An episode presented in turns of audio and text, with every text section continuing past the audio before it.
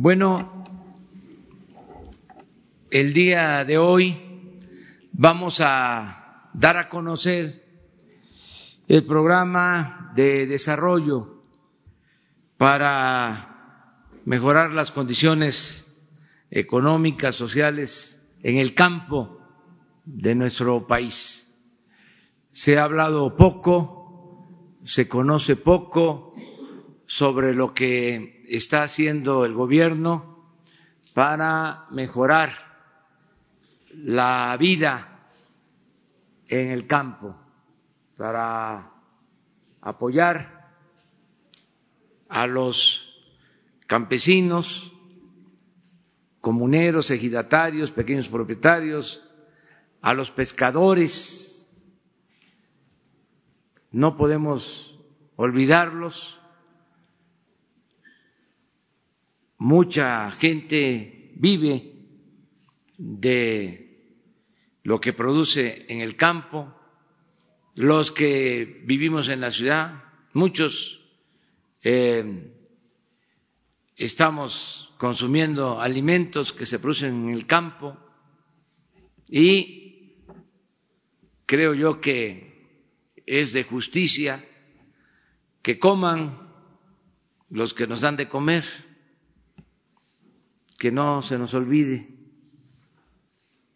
quiénes son los que producen la tierra, quiénes son los que producen los alimentos. Entonces, por eso queremos eh, dar a conocer lo que se está llevando a cabo. Es un programa muy bien estructurado, ya se sentaron las bases de la nueva política para el sector agropecuario, hay una definición acerca de los programas prioritarios, se está atendiendo todo, pero hay programas estratégicos. En todo lo que es la acción del gobierno hay prioridades se necesitan muchas cosas, es mucha la demanda, porque es bastante el atraso, pero tenemos que priorizar. Y eso es lo que hacemos en cada sector de la economía, en cada acción para el desarrollo social y además buscamos eh, compactar, no dispersar, no tener muchos programas eh, sin el alcance eh, suficiente, sin el beneficio suficiente para el mayor número de personas. Se dice coloquialmente que el que mucho abarca, poco aprieta. La idea es pocos pero mejores, pocos programas pero que le lleguen a más gente. Si nos importa la producción de hortalizas en las azoteas o la captación de agua de lluvia, que hay muchos programas sobre esto, pero nos importa eh, sobre todo que se apoye a dos millones de campesinos, productores, y por eso estos programas. El secretario de Agricultura y Desarrollo Rural Víctor Manuel Villalobos va a dar una introducción y luego el subsecretario Víctor Suárez les va a exponer sobre un programa específico, el de producción para el bienestar. Luego el licenciado Ignacio Valle va a hablarles de todo lo que es la comercialización de productos del campo y lo que se está llevando a cabo, la aplicación de precios de garantía para eh, apoyar a los productores.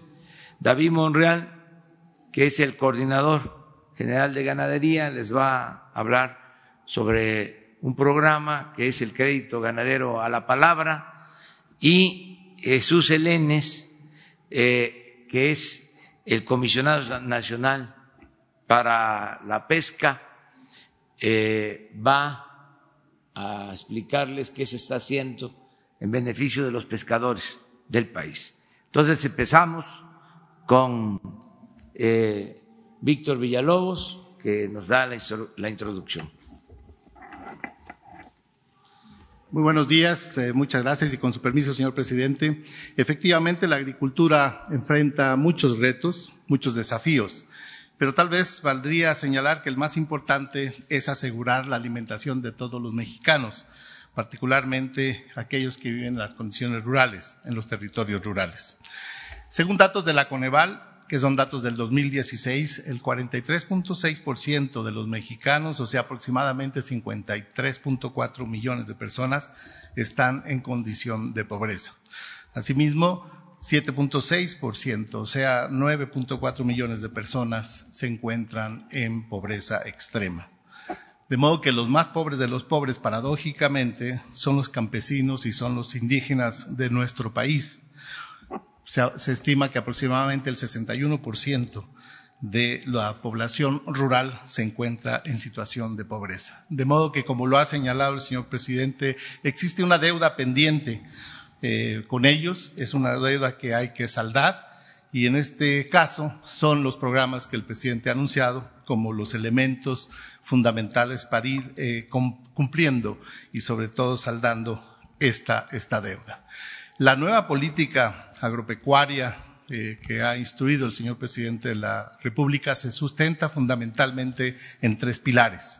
El primero de ellos es incrementar la, productividad, o sea, una agricultura más productiva. No podemos seguir eh, garantizando la alimentación a expensas del incremento de la frontera agrícola. Tenemos que incrementar la producción en la tierra eh, y en los recursos que hoy día están destinados para tal fin. De modo que incrementar eh, en una agricultura productiva es uno de los grandes pilares. El segundo es una agricultura más sustentable, porque también eh, tenemos que ser más responsables con los recursos naturales.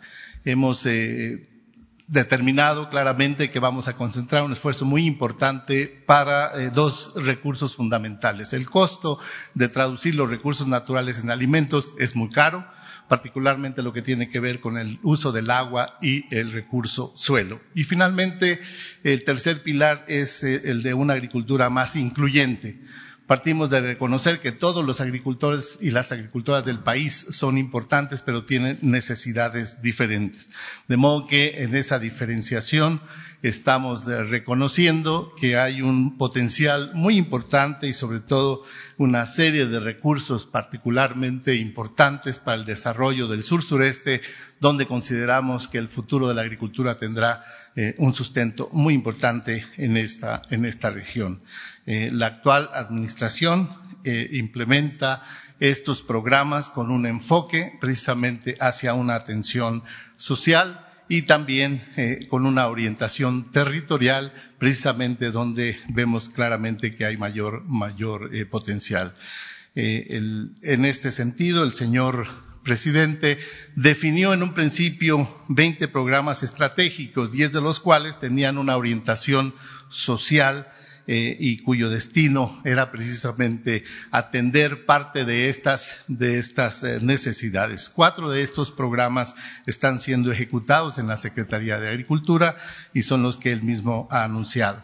Producción para el bienestar, precios de garantía y canasta básica, crédito ganadero a la palabra y pesca y acuacultura. A continuación, cada uno de los responsables de dichos programas hará una breve presentación ejecutiva de los objetivos y los alcances que tenemos a la fecha en la ejecución de estos, de estos cuatro programas. Iniciaremos entonces, con el permiso del señor presidente, con la producción para el bienestar. Víctor, por favor.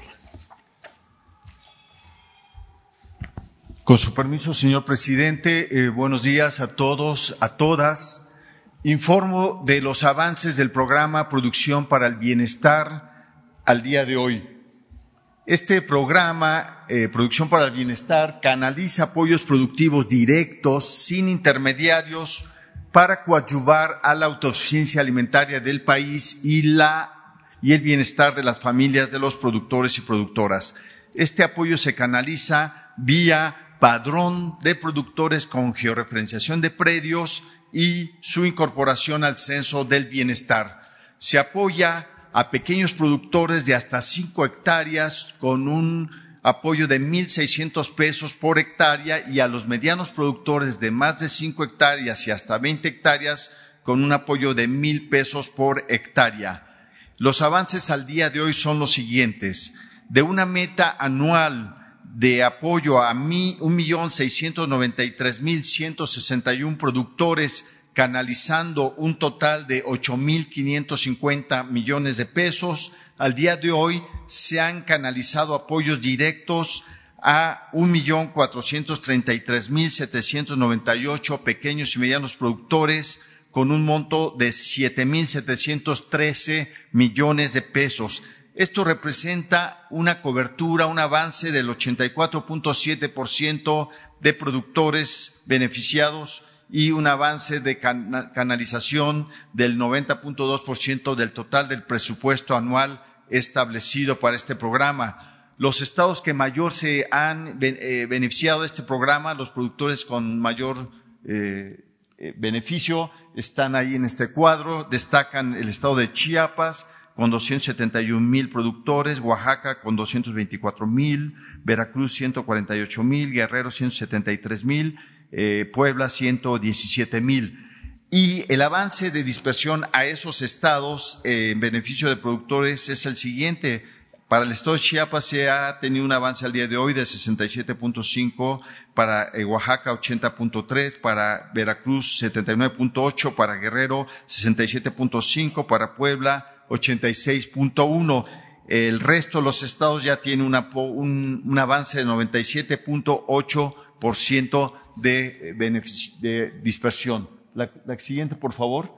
Esto es muy importante eh, señalar que estos apoyos por primera vez se canalizan en favor de los productores antes de las siembras con suficiente anticipación, porque el objetivo de este apoyo es coadyuvar con los pequeños y medianos productores para la adquisición de insumos y apoyar las labores eh, de preparación de cultivos y establecimiento de las siembras, porque el objetivo central es impulsar la producción eh, para beneficio de las propias familias, para su bienestar, pero también para disminuir la dependencia alimentaria que los gobiernos neoliberales impusieron a nuestro país. Y aquí estamos mostrando cómo en el primer trimestre se comportó la dispersión a favor de productores en enero, febrero y marzo con relación a la dispersión que llevamos a cabo en este año.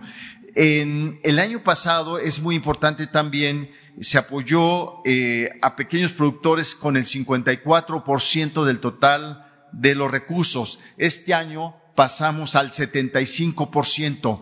La mayor parte de estos apoyos se canalizan a pequeños productores de hasta 5 hectáreas. El año pasado a medianos productores de más de 5 y hasta 20 se apoyó a 34%, hoy pasó a 25%.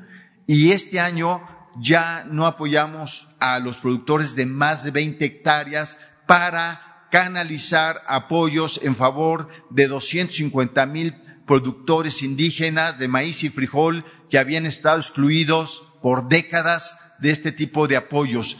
Y esto es en congruencia con el principio de la cuarta transformación, de que por el bien de todos, primero los pobres.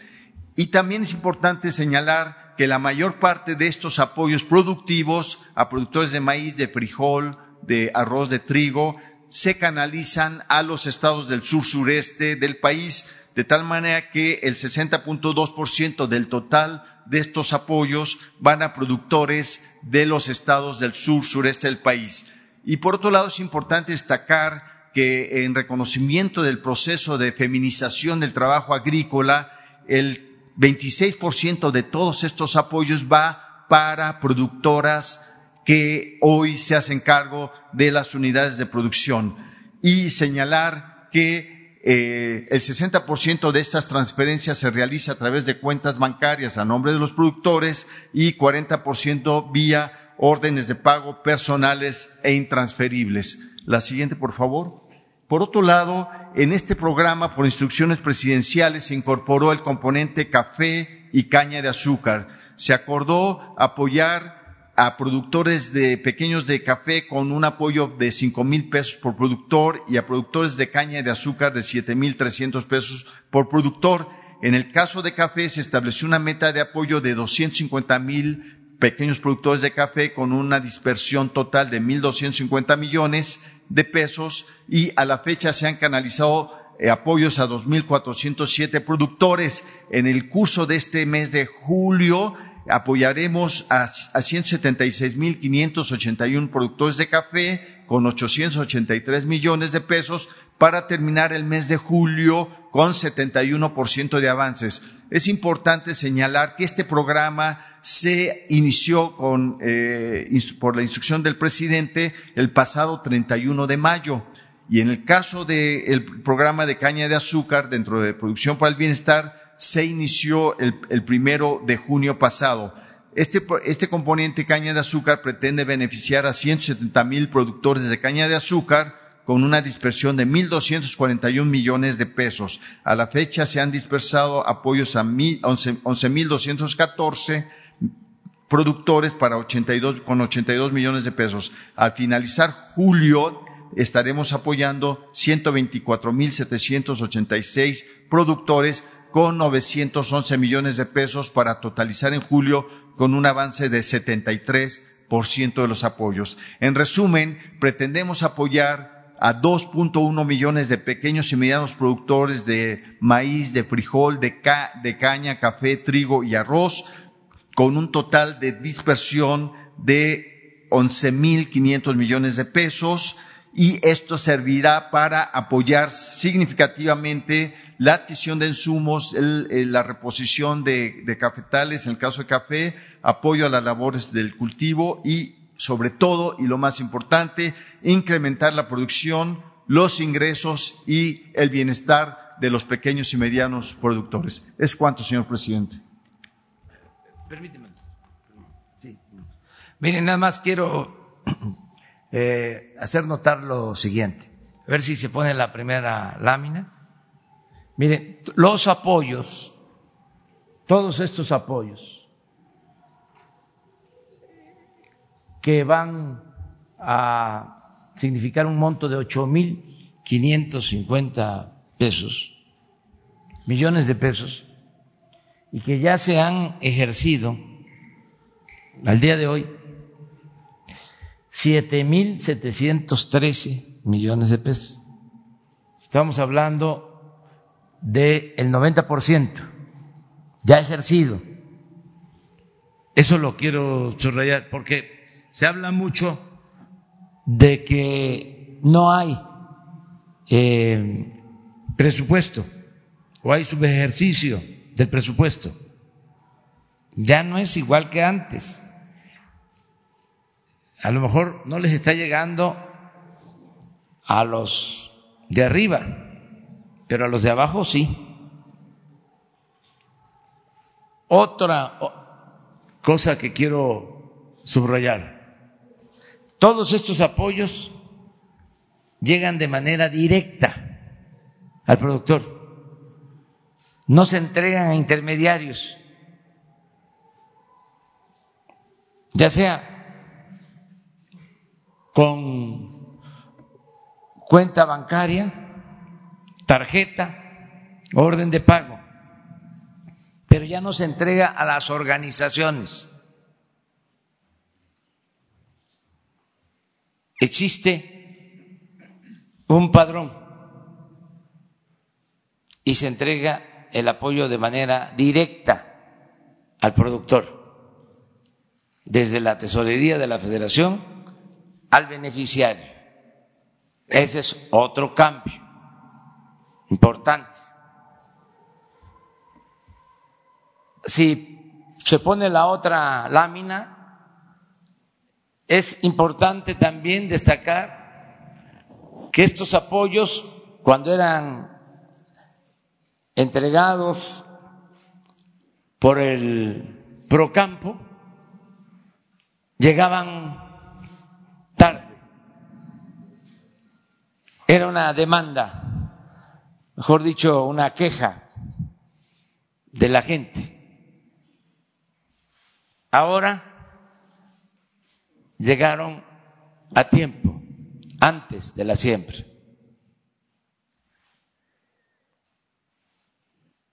Lo otro que es importante, antes el, antes el apoyo se quedaba arriba, lo que acaba de decir Víctor, no se tomaba en cuenta a los más pobres, a indígenas, a campesinos. Y los grandes recibían más apoyos. Ahora son los pequeños. También para terminar sobre las observaciones, no se incluía a productores de café y de caña.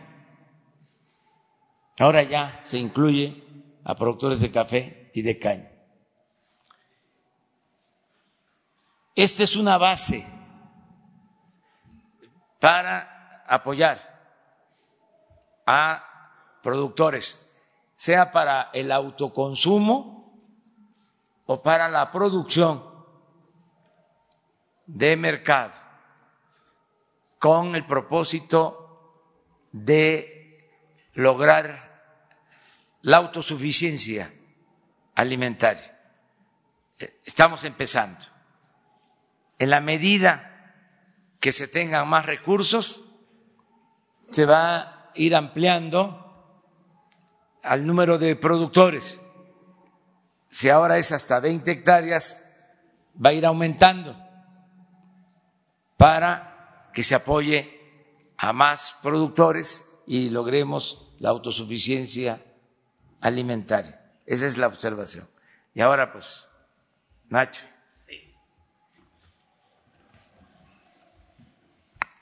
Muy buenos días. Con su permiso, señor presidente, vamos a explicar primero, muy brevemente, en qué consiste este nuevo organismo creado en la actual administración que se llama Seguridad Alimentaria Mexicana, Segalmex. Lo más destacable es que, a pesar de ser un organismo nuevo, no implicó más burocracia, sino de hecho al contrario, porque simplificó la estructura administrativa de dos organizaciones previas, empresas públicas, Liconza y Diconza hay que decir, lo señalo porque de pronto me preguntan y veo que no hay entera claridad.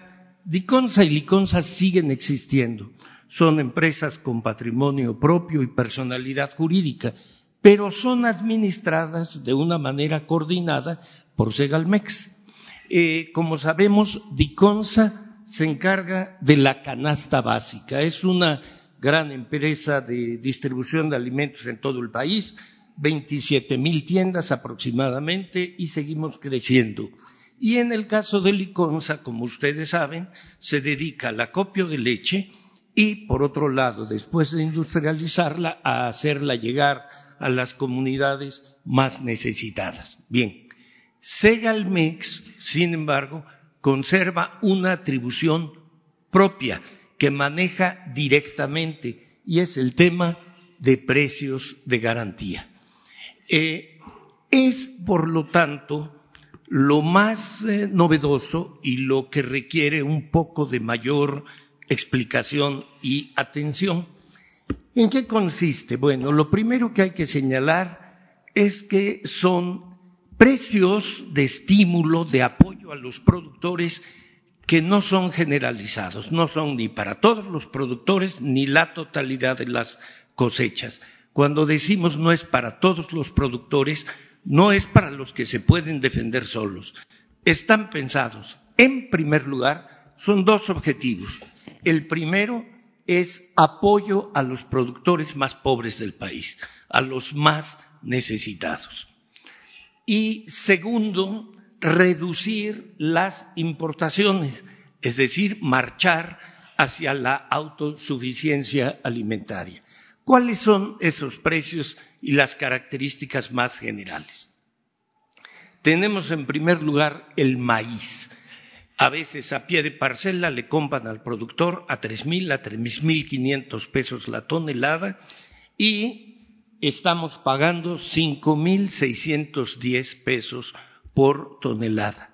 Y además le damos, le vamos a dar al productor 150 pesos adicionales por cada tonelada para que pueda pagar el flete y llevarlo a nuestros centros de acopio. En el caso del frijol, el precio es de 14.500. Si ustedes preguntan, encontrarán que en Campos se los estaban comprando a 8.000 y a 9.000 pesos. Eh, ya con un esfuerzo muy grande pagaban a 11. Estamos pagando a 14.500. Eh, en el caso del trigo panificable, estamos, el precio es de 5.790 pesos la tonelada y ha reaccionado el mercado porque está sembrándose más. Y en el caso del arroz, 6.120. El último de los productos ya no son granos, es, es leche, leche fresca. Ahí el precio que se está aplicando desde el día primero de enero de este año es el de ocho pesos veinte por litro. Debo decir que básicamente los productores, ustedes lo pueden verificar, se encuentran muy satisfechos con este nivel de precio. Ahora bien, ¿a quiénes le compramos? En el caso del maíz es para, como estamos apoyando a los productores más pobres, es a los que tienen actualmente hasta cinco hectáreas de temporal y compramos un total de 20 toneladas por productor. En el caso del frijol, eh, como decía el señor presidente, en este momento no son cinco, eh, cinco son para maíz, son los productores que tienen hasta 20 hectáreas y compramos hasta 15 toneladas. Repito, como dijo el señor presidente, si llega a haber más recursos, podrán ampliarse estos límites. Me salto y voy a leche fresca porque también la copia Segalmex a través de Liconza. Allí también el acopio está dedicado a pequeños y medianos productores, no a los grandes, para lo cual estamos revisando nuestro censo y nuestro padrón porque de repente nos meten cachirul este, les puedo decir, hicimos un padrón, lo terminamos en junio, encontramos muchos nuevos productores, estamos ampliándolo y en septiembre, hay que decirlo, aquellos grandes productores que nos colaban leche, pues ya no lo van a poder hacer.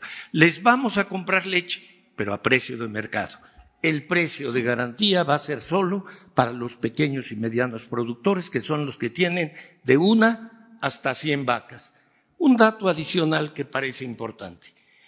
En el caso del maíz y en el caso del frijol, estamos llegando casi a dos millones de productores. Con el resto de los productos llegamos a dos millones de productores pequeños y medianos que tienen necesidad de este apoyo.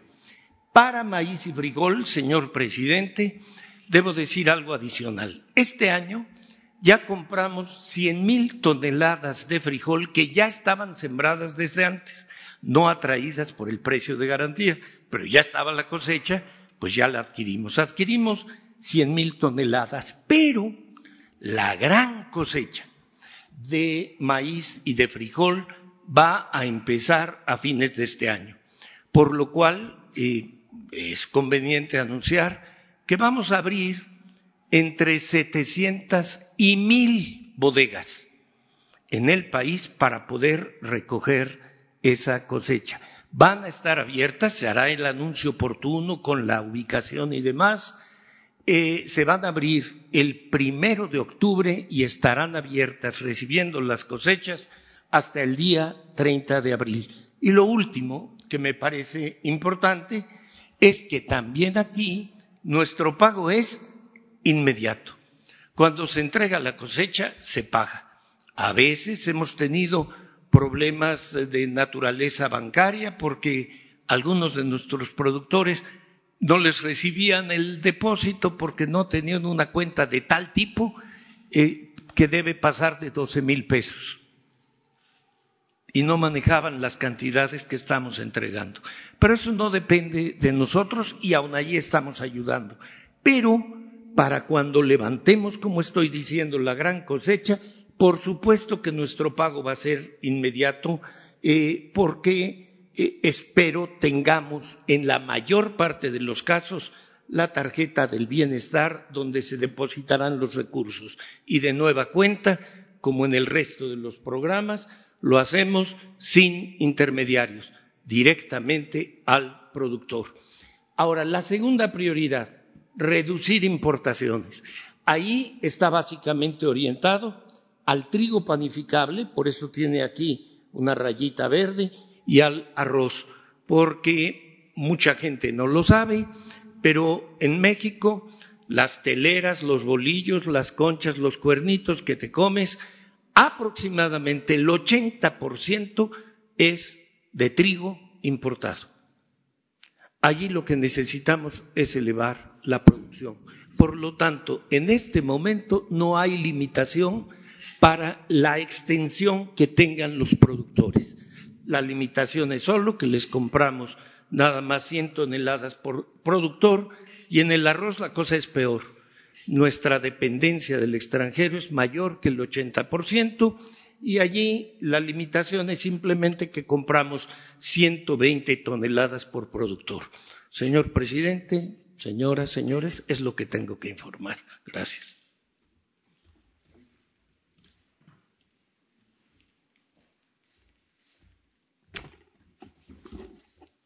Buenos días. Con su permiso, señor presidente, el programa de crédito a la palabra es un programa virtuoso que viene a armonizar a la familia ganadera. Es un programa que en su primera etapa eh, está dirigido a 14 estados de la República de manera prioritaria eh, por su condición de marginación, de inseguridad, de pobreza. Y los 14 estados que se contemplaron para esta primera etapa es Campeche, Chiapas, Durango, Oaxaca, Quintana Roo, Tabasco, Veracruz, Yucatán, Guerrero, Michoacán, Zacatecas, Tamaulipas, Nayarit y Jalisco. En la segunda etapa, este programa en el año 2020, como es de cobertura nacional, incorporará a las demás entidades federativas. La siguiente, por favor. El objetivo del programa es incrementar la productividad del pequeño productor pecuario mediante la entrega de apoyo en especie y acciones de capitalización productiva de integral sustentable. En lo específico, incrementar el inventario de bovinos, brindar servicio técnico. Y este programa está dirigido a los pequeños productores pecuarios, llámese este giratario, comunero, pequeño propietario, sea este persona física o moral, para la atención de los ejidos y de las comunidades que en esta parte de propiedad social fue abandonada la productividad. La siguiente, por favor. En, la primera etapa, la de repoblamiento, los beneficiarios del programa deberán eh, cubrir en especie a partir de los 36 meses una vez entregado el apoyo. estamos trabajando para este año especie bovino y tendrá derecho la persona física hasta 10 novillonas y o un buen semental de registro. Las novillonas tendrán que tener las características de sanidad animal, calidad genética y adaptabilidad dependiendo de la región y estado. El valor de las novillonas es hasta 16 mil pesos y en el caso de los sementales 37 mil con calidad probada y su registro. Este, hasta este momento de la meta programada se han entregado apoyos a 4.526 beneficiarios y se tiene programado 7.380 más para los siguientes días. Para ser beneficiario de este programa de crédito a la palabra, eh, entre otros requisitos es ser pequeño productor pecuario, poseer entre 1 y 35 vientres, tener capacidad para dar alojamiento, abastecimiento de agua y alimentación para los semovientes que solicite, y estar inscrito en el Censo del Bienestar y o Padrón Ganadero Nacional. De estos, el más importante es que tengan la capacidad alimentaria. Si está solicitando uno, dos, tres, debe probar que tiene capacidad de alimentar. Los apoyos son entregados en eventos de corral con el fin de que los animales no se estresen, no se distraguen y puedan ser distribuidos de manera rápida el beneficiario elige su vaquilla y o semental que se llevará en el acto con la mayor transparencia y satisfacción del beneficiario. En estos momentos se lleva a cabo el programa ya de manera formal de entrega en los estados de Campeche, Tabasco, Chiapas, Oaxaca, Veracruz, Nayarit y Zacatecas y como lo mencionamos anteriormente, en los siguientes días incorporaremos el resto de los 14 estados prioritarios. Cabe resaltar que dada la condición climática de este año, la temporada de estiaje, hoy ya en el sur sureste, bendito Dios, las lluvias ya llegaron, ya nos socorrieron y vamos a intensificar, que es parte del desarrollo de este programa de crédito a la palabra. La siguiente, por favor. Bueno, como ustedes pueden ver, este es uno de los programas prioritarios dirigido, como los anteriores, a los pequeños productores. Tiene una meta para este año de 19.200 beneficiarios y seguramente estaremos en condiciones de cumplir de manera oportuna. Es cuanto, señor presidente. Muchas gracias. Buenos días.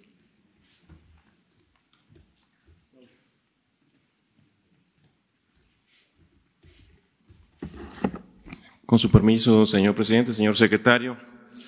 Eh, la Comisión Nacional de Acuacultura y Pesca es un órgano público desconcentrado de la Administración Pública Federal, sectorizado a la Secretaría de Agricultura y Desarrollo Rural, eh, que tiene como función atender al desarrollo e impulsar el desarrollo y el crecimiento de la actividad acuícola y pesquera en el país.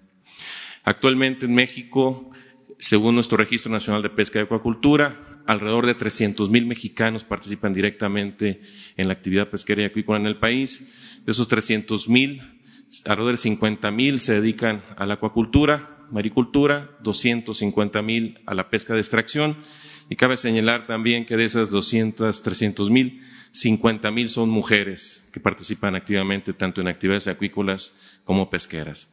Eh, sin embargo, a pesar de, la eh, gran producción pesquera nacional que tenemos, eh, a pesar de las dos, dos, millones de toneladas que producimos anualmente en promedio y de un valor de producción de alrededor de 40 mil millones de pesos, se siguen presentando en la práctica una gran disparidad entre los ingresos generales y la calidad de vida de nuestros pescadores y acuacultores en el país.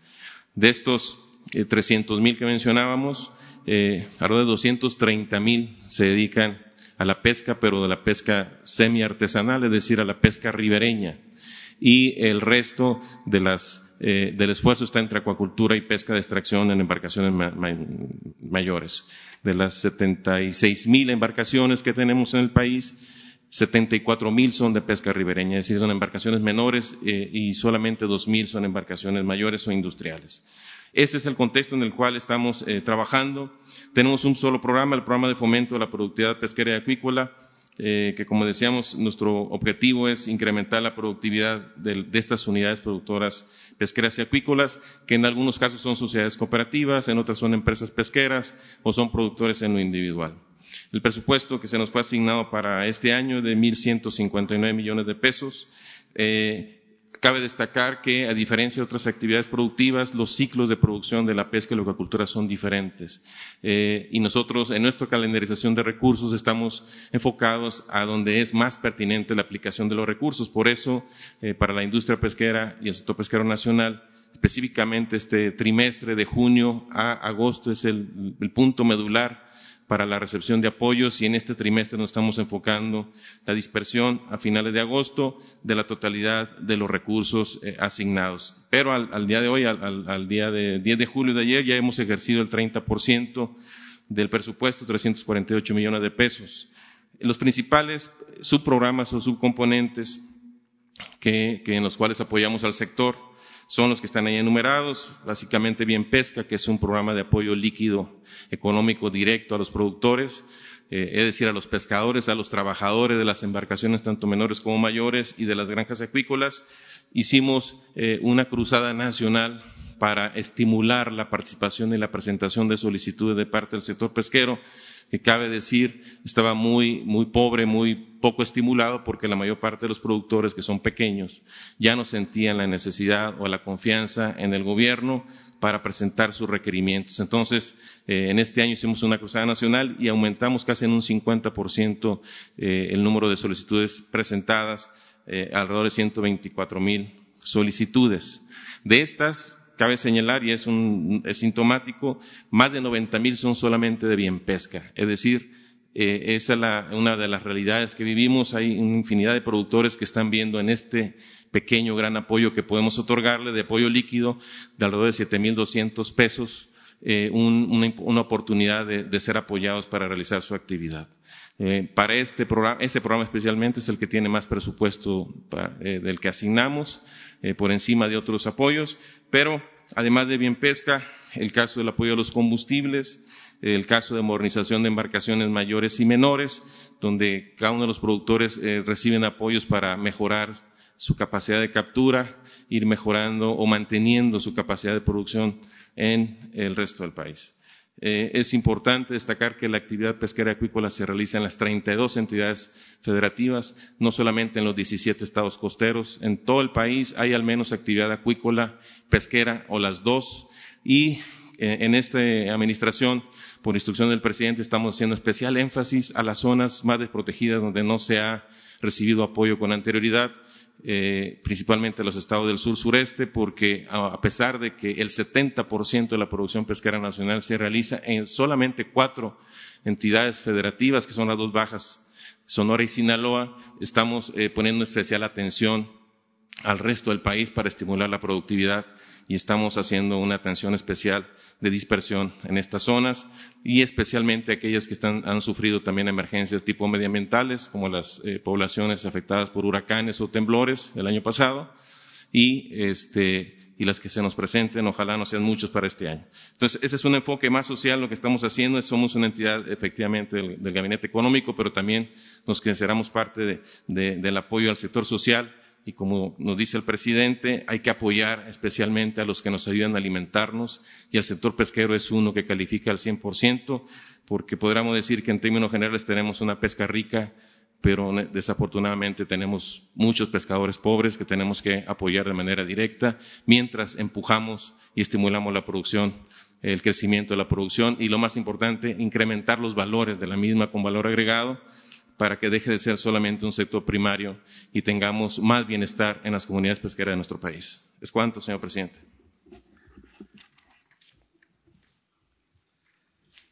Muchas gracias, agradeciendo la presentación de mis colegas, este, y si el presidente así lo considera, estamos listos para atender preguntas.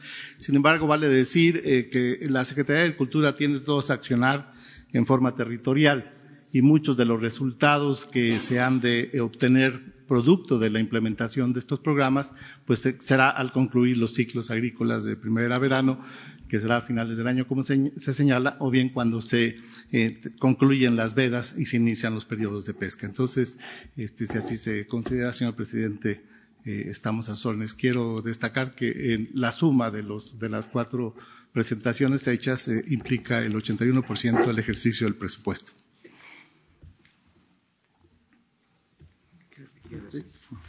Quédate conmigo. A ver, este. manden sobre el tema. Vamos.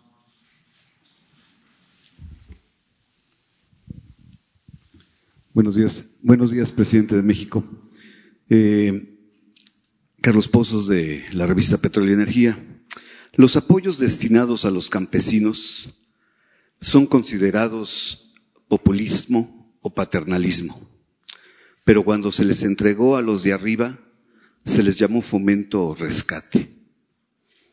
Presidente, ¿esos programas son populistas o paternalistas? Y en esta misma pregunta, ¿hasta cuándo el campesino mexicano seguirá siendo la subclase que se le ha mantenido por más de 36 años? Bueno, miren, eh, ya hemos hablado mucho sobre este tema. Una de las características del periodo neoliberal fue satanizar, estigmatizar todo lo que se hacía para beneficiar a la gente humilde, a la gente pobre.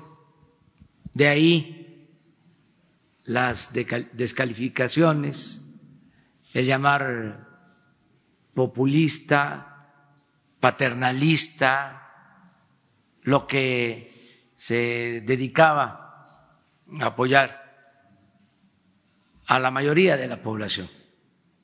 Yo recuerdo que se satanizó el subsidio. Llegó el momento en que no se podía hablar de esa palabra porque era mala, era sinónimo de algo feo, horroroso. Y lo que sucedió es que se dejó sin apoyo a los productores. Y esto no pasa en el resto del mundo. Ese doble discurso, esa hipocresía, ¿no? De hablar de globalidad, de libre mercado, pero al mismo tiempo eh, llevar a cabo políticas eh, que no se aplican en el resto de los países. En Estados Unidos, por ejemplo, hay subsidio a los productores. El productor de maíz, de trigo, de carne, de leche en Estados Unidos recibe hasta el 80% de su costo de producción como apoyo del gobierno, subsidio del 80%. Y acá se dejó sin apoyo al productor, pero se echó a andar esa campaña para eh, satanizar eh, el subsidio. El resultado pues fue el abandono al campo, el fomento a la migración y eh, en buena medida eso produjo el incremento en la inseguridad y la violencia. Entonces, populismo, paternalismo, se usaba para todo no era populismo ni paternalismo rescatar a los banqueros o convertir las deudas privadas de unos cuantos en deuda pública. Eso era fomento o rescate. Lo poco que se destinaba a los pobres se etiquetaba como populismo, paternalismo. Por eso, la verdad que son sofismas, soflamas, para decirlo coloquialmente, de estos corruptos eh, que no tienen ningún sustento conceptual teórico, engañaron vilmente a, muchos, no a todos entonces, si apoyar a los pobres, si apoyar a los jóvenes, si apoyar a los campesinos, si apoyar a los pescadores, es ser populista, que me apunten en la lista. No tengo problema de conciencia por eso. Tal vez, eh, si me permite, presidente, complementar eh, la pregunta. Casualmente el buen ejemplo es el de precios de garantía, porque en realidad, y como se explicó, se está estimulando la productividad de los pequeños productores. El, el, el precio que se está otorgando es un incentivo precisamente para el incremento de la productividad hacia los productores más pequeños. Entonces, esta es una explicación de cómo un programa efectivamente está orientado específicamente al fomento de la productividad a través del precio. Esto que acaba de comentar Víctor es muy importante, porque hay eh, muchas posibilidades de apoyar la producción. Semillas, fertilizantes, crédito, mecanización agrícola, eh, asistencia técnica, muchos programas. Pero consideramos, porque todo esto es producto de la experiencia, de recoger los sentimientos de los productores, que saben mucho, son maestros desde hace siglos, son especialistas en el cultivo de la tierra. La agricultura es cultura y la tecnología es la técnica que se hace costumbre. Entonces, no vamos a enseñarles a los productores. Lo que hay que hacer es tomar en cuenta sus conocimientos y desde luego aportar nuevos conocimientos. Pero de toda la experiencia de la consulta, eh, de los que tienen experiencia en todo el sector agropecuario, se llegó a la conclusión de que había que poner el énfasis en el precio. Porque si se garantiza un buen precio, aunque no haya crédito,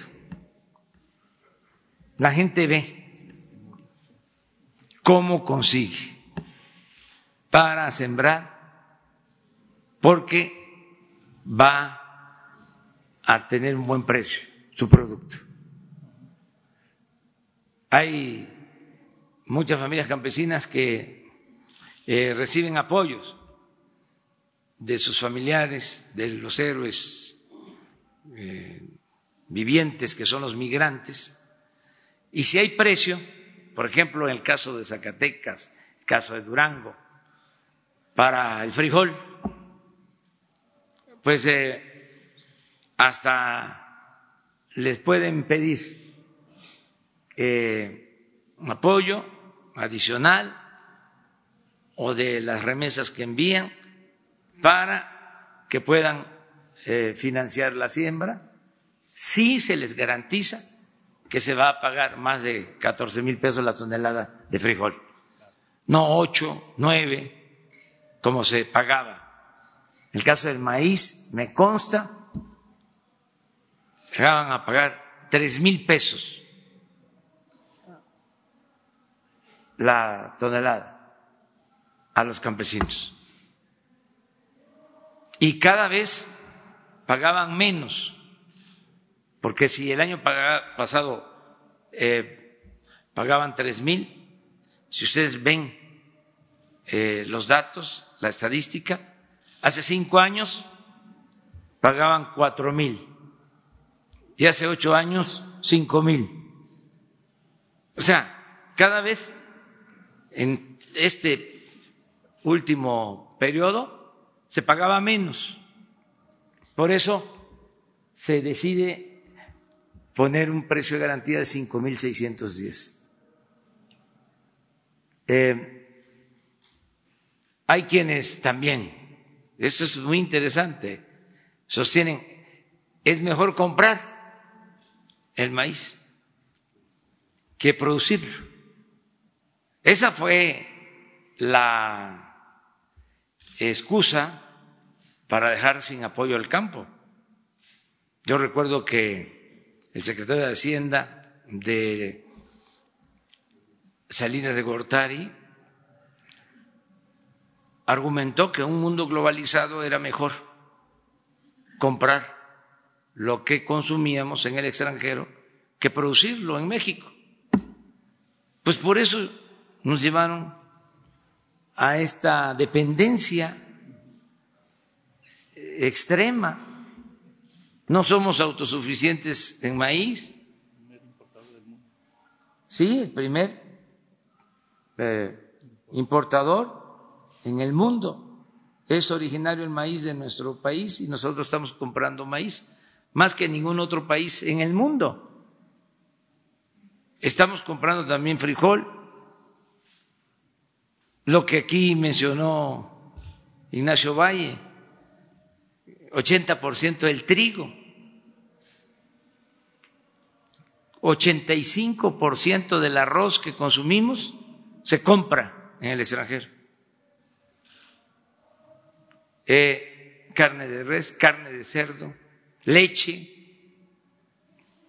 Entonces, tenemos que eh, ir a buscar la autosuficiencia alimentaria y se trataba, repito, de sentar las bases. Ya tenemos estos programas y los vamos a ir consolidando.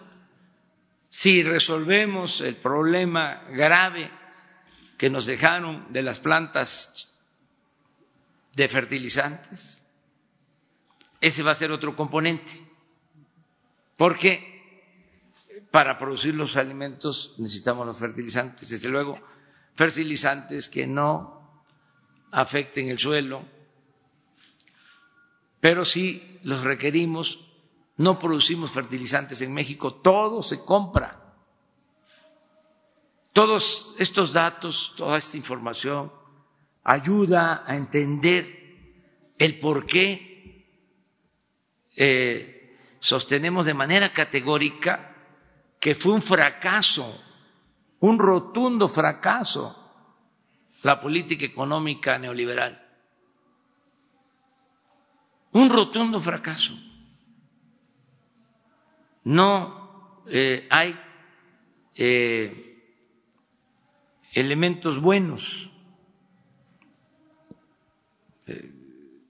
no se puede defender una política económica que nos hizo más dependientes, que empobreció a la gente, que generó inseguridad y violencia. Entonces, eso que se tome muy en cuenta.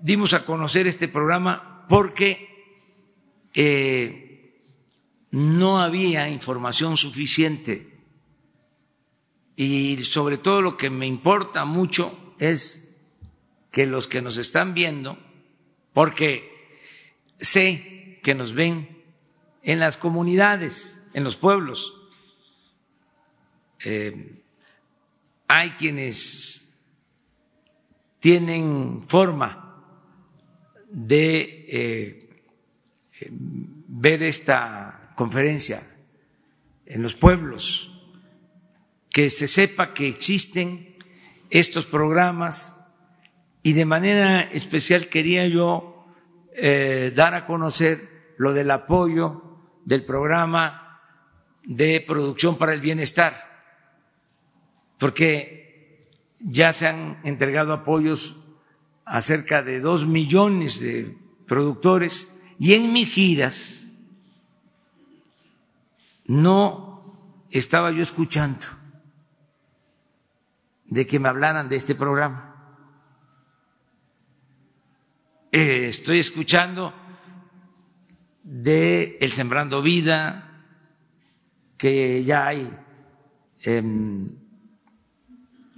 200 mil productores. Estoy escuchando que ya les está llegando el apoyo para adultos mayores, lo de las becas, pero no estaba escuchando de que ya les está llegando este apoyo.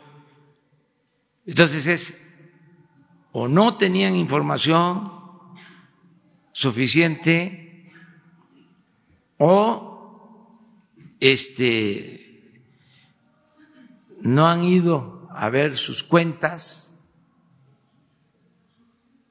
porque eh, se utilizó en buena medida el padrón que existía, se depuró y se depositó en sus cuentas o consideran que es el mismo Procampo. Entonces, por eso quería llamar la, la atención. No hay este motivo para que no les llegue el apoyo porque va personalizado. Entonces, nosotros podemos demostrar, la tesorería les puede dar el padrón, voy a pedir que se publique de los beneficiarios. Eh, en este caso, un millón cuatrocientos treinta y tres que ya han recibido. ¿Qué decías, Víctor? el lunes estaría disponible el padrón con nombre y apellido, localidad por localidad, municipio por El lunes está el padrón. Para, beneficio de... para que eh, se, se, se sepa y ahí se vean. ¿Ustedes dos? Presidente, buenos días, funcionarios, buenos días. Marco Antonio Olvera de Radio Latino, California. Presidente, em, el tema este de que acaba usted de decir que se importa obviamente la carne de cerdo, de res, gasolinas, maderas. ¿Hasta cuándo México alcanzará su independencia alimentaria y seguridad en ese sentido? Si su gobierno estará capaz para cumplir con esa o con ese objetivo esa es la primera pregunta. Sí, va a depender del crecimiento económico, de las finanzas. Lo que estamos haciendo este año, repito, es sentando las bases para que si se disponen de más recursos, eh, podamos por este medio incrementar la producción y lograr la autosuficiencia. Lo podemos lograr en maíz, en frijol, en leche. Estamos trabajando proyectos para cuencas lecheras en el sureste, porque ya no podemos seguir fomentando la producción lechera en donde no hay agua. No se puede estar produciendo leche eh, con alfalfa, que demanda muchísima agua, en donde no tenemos agua. Pero sí tenemos agua en el sureste, tenemos agua en el Papaloapan, tenemos mucha agua en el Grijalva, en el Usumacinta. Entonces, y se puede desarrollar una ganadería em, apropiada al trópico, ya se está trabajando en eso, para aumentar la producción lechera y ser autosuficientes, no seguir comprando la leche en el extranjero. Lo mismo el maíz el frijol. Hay otros cultivos que van a llevar tiempo, pero que vamos a nosotros a seguir impulsando para que, si no logramos la autosuficiencia, que se pueda reducir eh, la importación, que ahora es eh, pues casi total. ¿En qué porcentaje se reduciría si se alcanza? Yo espero que logremos reducir la producción en básicos eh, digo, las importaciones en básico hasta en un 80%. Sea, decir que avancemos, para que dependamos de un, en un 20% y en algunos eh, cultivos ser autosuficientes. Eh, es como el caso de las gasolinas. Ahí queremos 100% lograr la autosuficiencia. Esa es una meta con la rehabilitación de las refinerías y con la construcción de la nueva refinería. En petroquímicos, por ejemplo, va a estar más complicado, porque se esmeraron en destruir la industria petroquímica. Fue un desastre, da tristeza. Teníamos una industria petroquímica fuerte, eh, autosuficiente, y la destruyeron en el periodo neoliberal, como destruyeron la industria de los fertilizantes y otras cosas. Entonces, es rehacer la actividad productiva. Eh, ayer hablaba yo con empresarios de Nuevo León y se acordó, ponernos de acuerdo, bueno, valiéndome de la redundancia, se acordó el trabajar juntos porque en el sector energético nosotros sí eh, pensamos que eh, vamos a recuperar la producción petrolera. y ahí em, lo va a hacer el Estado. Vamos a mejorar la producción. Hoy o mañana se presenta ya el plan de mediano y de largo plazo para eh, Pemex.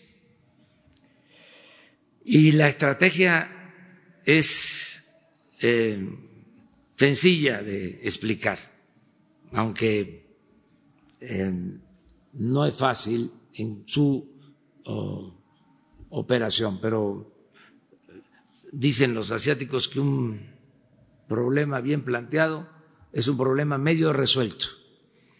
Entonces hay que tener claridad en todo.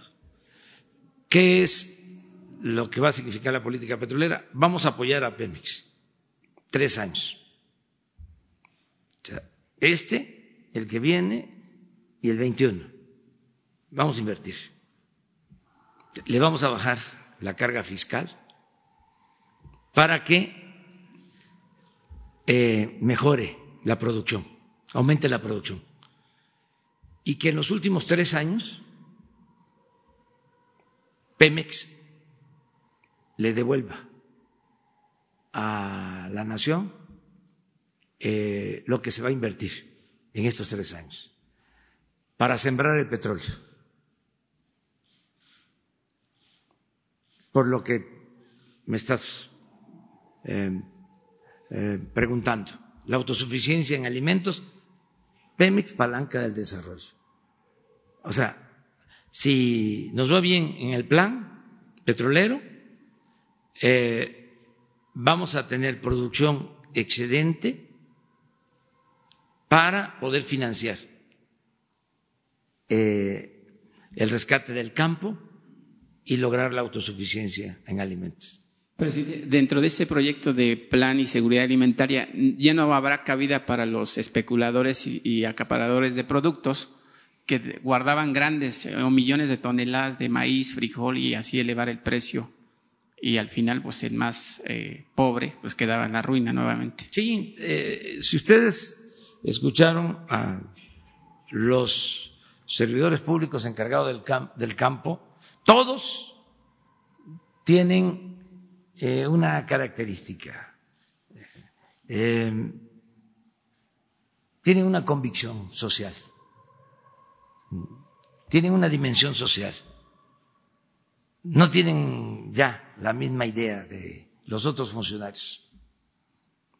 O sea, si escucharon sus planteamientos siempre eh, hablando de atender a todos, pero de darle preferencia a los pequeños productores. ¿Qué pasaba antes? pues el apoyo se quedaba arriba, siempre. Entonces, no es que eh, no se vaya a apoyar al mediano, al eh, productor grande de alimentos, se va a apoyar también porque necesitamos ser autosuficientes, se va a apoyar a todos. Pero empecemos con los más necesitados y ahí vamos a ir aumentando eh, las toneladas compradas con precios eh, de garantía, la superficie, vamos a ir avanzando, porque al final de cuentas es mucho mejor producir los alimentos en México que comprarlos. Y es mucho mejor apoyar al productor nacional, aunque sea el productor de 100, 200, 300 hectáreas. Es mucho mejor apoyar al productor nacional que comprar los alimentos en el extranjero. Pero empezamos, y esto también es muy importante, porque es un cambio. Este, tenemos protestas de organizaciones porque se les entregaba a ellos el dinero y ya no es así, es de esta manera. Y también protestas por, porque la producción en eh, algunos estados se le daba preferencia a los grandes productores y el subsidio se quedaba arriba, el seguro, todo. Entonces, eso ya no. Tenemos que poner orden para acabar con la corrupción, porque no es regresar a la época de la gran corrupción en el campo, de el eh, Ban Rural, eh, que se hacían millonarios los funcionarios públicos con el manejo de los programas, se llamaba Bandidal. Este, no es eso. O sea, eh, tampoco es el abandono, ¿no? Como se hizo en el periodo este, anterior, el periodo neoliberal, es regresar al campo, apoyar al productor sin corrupción, sin eh, intermediarios, que le llegue el apoyo directo al productor.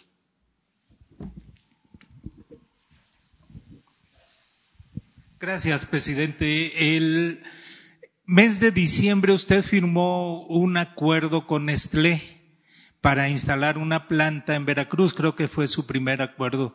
Eh, en el transcurso de estos meses, los productores de café se han quejado y han protestado por la manipulación del precio.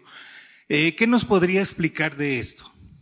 Bueno, tenemos que apoyar a todos los productores, lo acabo de decir.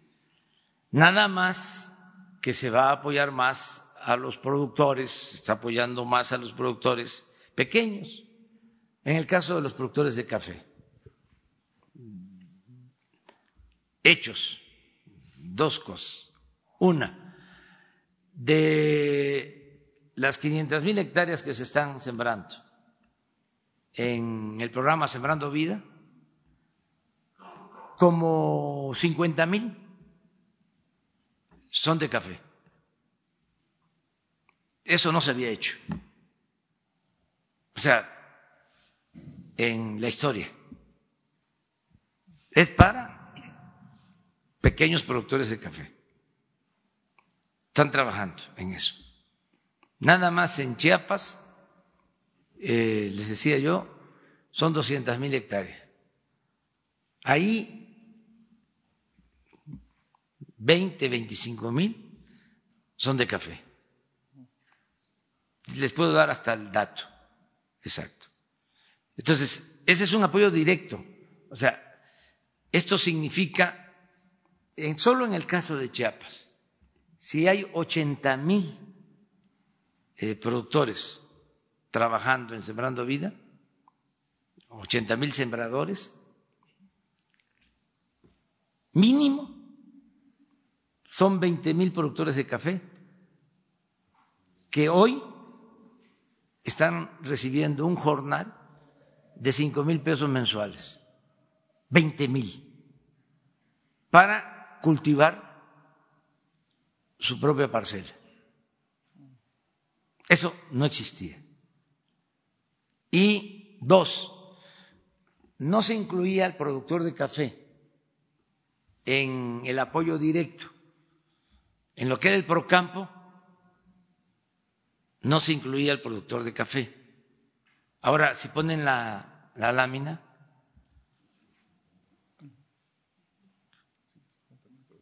doscientos cincuenta mil productores. ¿Cuánto van a, recibir, Víctor? Cinco mil pesos por productor. Esto no tiene nada que ver con Nestlé. Esto es para los productores de manera directa.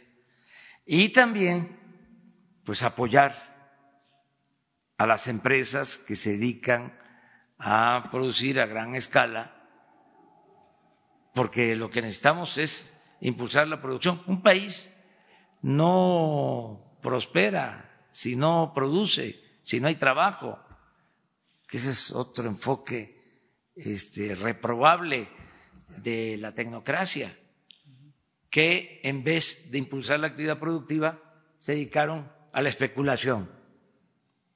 Otra queja que tienen los cafetaleros, perdón, es el contrabando clandestino de café. ¿Tienen ustedes alguna cifra?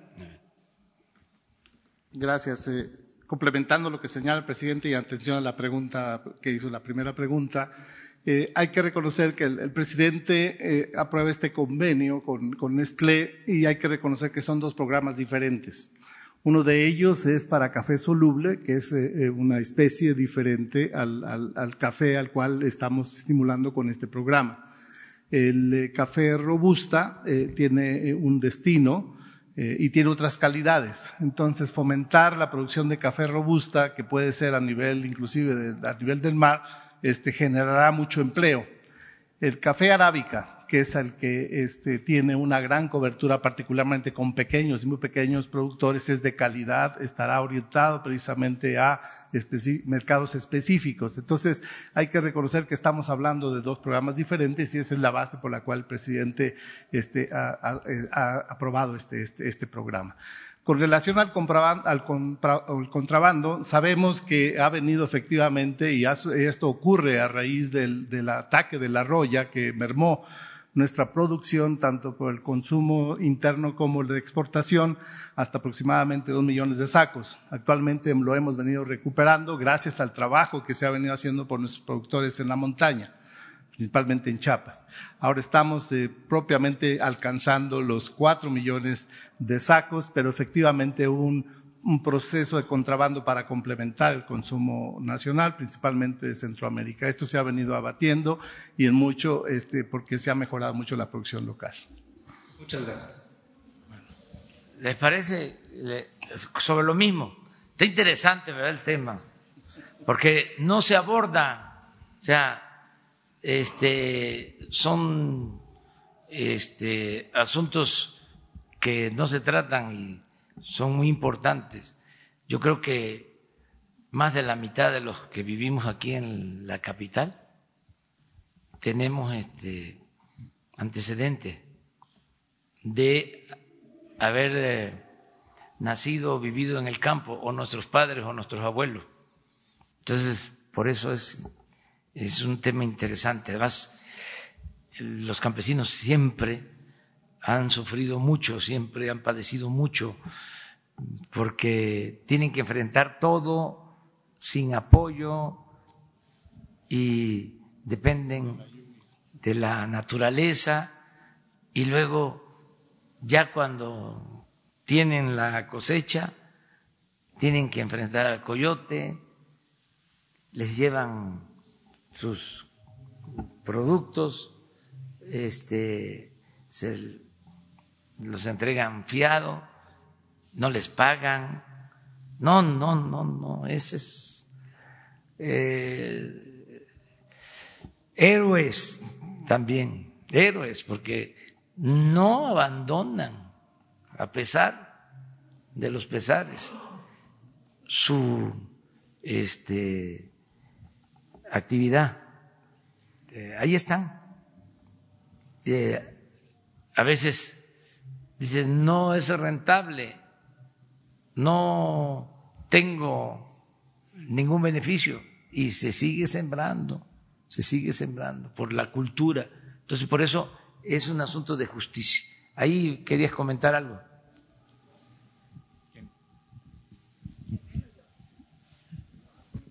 Ahí las dos. Primero. Presidente, buenos días. Eh, Mara Rivera de Enfoque Noticias. Yo quisiera preguntarle eh, de la duplicidad de programas que se habían señalado. Entiendo que entonces ya quedó terminado el padrón de los beneficiarios del campo porque se estaba en proceso, entonces entendemos que ya, ya concluyó. Y también si en esta, en esta revisión que se hizo, cuántos programas se encontraron eh, dobles, porque incluso hasta Coneval señalaba que hasta, eh, hasta tres veces podrían ser duplicados cuánto se pudo ahorrar de ellos y ya terminó todo este proceso, porque eran pues, más de 150 programas los que se estaban llevando recursos. También cuánto va a invertir su gobierno en la pues brecha que hay tecnológica en el campo y que finalmente pues ha llevado incluso a movimientos como el campo no aguanta más y todo esto que, se vivió y que fue muy fuerte. Y por último, nada más, si se puede, eh, ¿cómo cubriría el gobierno los ingresos que dejaría de percibir por petróleo ahora que comenta que habrá este apoyo a Pemex durante tres años, presidente? Gracias. Estamos en el proceso precisamente de depurar los padrones. Este, hemos eh, sustentado parte de lo que aquí se ha explicado en base a padrones previos, pero el padrón que este, está próximo a concluirse es el que nos ha permitido no solamente tener la eh, información eh, fideligna de los beneficiarios, sino también este, estamos haciendo el trabajo de la georreferenciación de modo tal de que con las tecnologías eh, de la información y la comunicación hoy día podemos ubicar físicamente la superficie e inclusive ver el estado eh, fenológico, el estado del desarrollo de los cultivos. Este es un proceso que va a tomar tiempo, pero afortunadamente la tecnología existe y en el CIAP, que es un centro que está asignado a la Secretaría de Agricultura, está trabajando y estamos este, comparando y estamos complementando la información que viene en los padrones con la ubicación real física de, este, los eh, de, los legítimos propietarios. Entonces esto va, a seguir eh, trabajando, sí, con mucho gusto complementaremos, eh, complementaremos esta información al cruzar los padrones con eh, la ubicación física. Con relación a su pregunta, y agradezco que se haga respecto al acompañamiento del sustento técnico científico para estos avances. No podemos pensar en el incremento de la productividad si todo esto no viene no solamente acompañado con el conocimiento, sino también la transferencia de este conocimiento a los productores. El presidente señalaba que este, nosotros este, aprendemos de ellos, pero hay eh, prácticas y tecnologías que con el tiempo se han demostrado que facilitan y que mejoran la productividad. Entonces estamos desplegando un importante programa de acompañamiento a estos cuatro programas con asesoría técnica. Estamos hablando de crédito ganadero a la palabra. Hay un número importante de técnicos veterinarios y agrónomos que están acompañando para garantizar la sanidad, las adecuadas dietas en función de las regiones, como dijo el, licenciado Monreal. De esta forma estamos garantizando que no solamente este, se llegue el, beneficio, sino también que éste sea eh, redituable en función de su, de su productividad. Y eh, también eh, vale decir que el señor presidente está muy al tanto de que tenemos instituciones de enseñanza y de investigación que tendrán que ser gradualmente eh, constituyéndose en el brazo técnico armado de la Secretaría de Agricultura para que no solamente podamos garantizar lo que ocurre en este ciclo, sino también eh, garantizar la, autosuficiencia alimentaria sustentada en el conocimiento. Y esto pues tiene todavía mucho más o cobra mucho más importancia debido a los imponderables climatológicos que el propio presidente señala. Tenemos que ir adaptando la agricultura a estos cambios y esto pues se tendrá que hacer sustentado también en el conocimiento. Tu pregunta sobre cómo vamos a ayudar a Pemex es, eh, va a reducirse eh, el gasto o la carga fiscal de Pemex. Ese es otro cambio. Hacienda se dedicaba a ordeñar a Pemex, a exprimir a Pemex, le quitaba todo. Tenía una justificación, el 40% del presupuesto se integraba con ingresos del petróleo.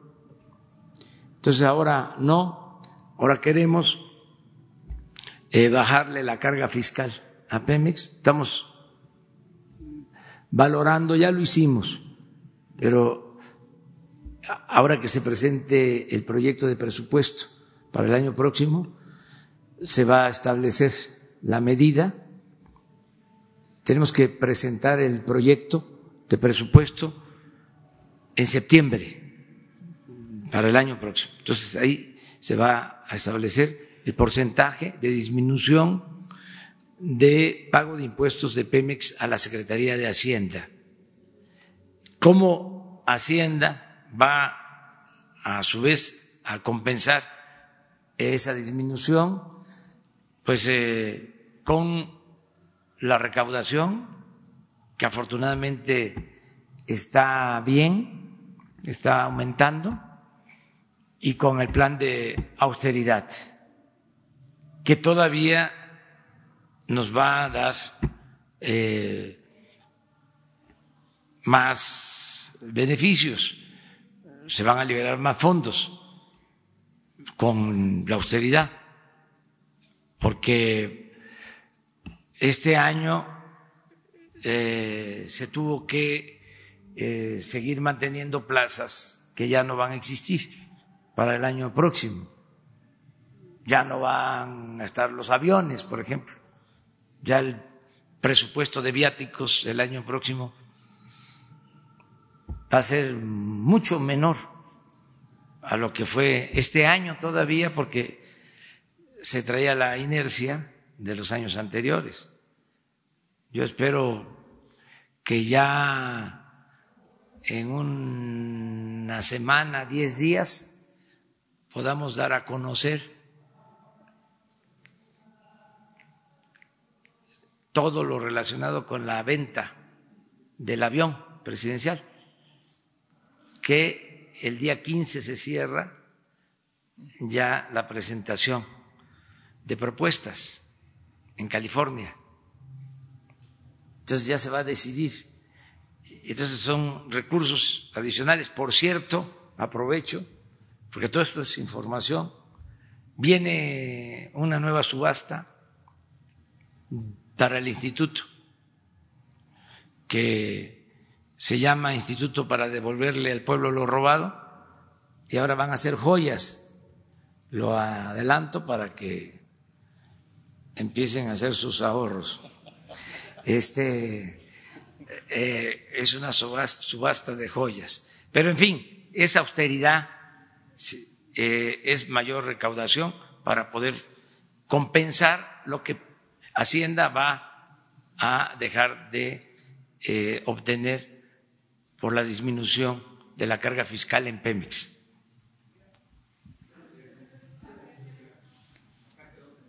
Ah, perdón, nada más ella y Ah, ah gracias, presidente. Daniel Blancas de Crónica. Buenos días a todos. Eh, efectivamente, hemos estado recientemente con grupos de productores, con organizaciones productoras, y hay beneplácito, eh, digamos, por los precios de garantía que está ofreciendo el gobierno. Sin embargo, hay una inquietud. Eh, no sé si lo más correcto sea llamarle precio de garantía cuando los industriales no se han sumado a estos precios. Eh, le, pongo un ejemplo. En el precio de la leche, por ejemplo, eh, ustedes la están eh, vendiendo, o perdón, pagando a 8.20. Pero la que están comprando solamente es la que va hacia Liconza, que estamos hablando del 11, el 12% del mercado, cuando mucho. El otro 88, 89% lo siguen comprando los industriales y lo que nos comentan los productores es que sigue existiendo estos abusos en los precios.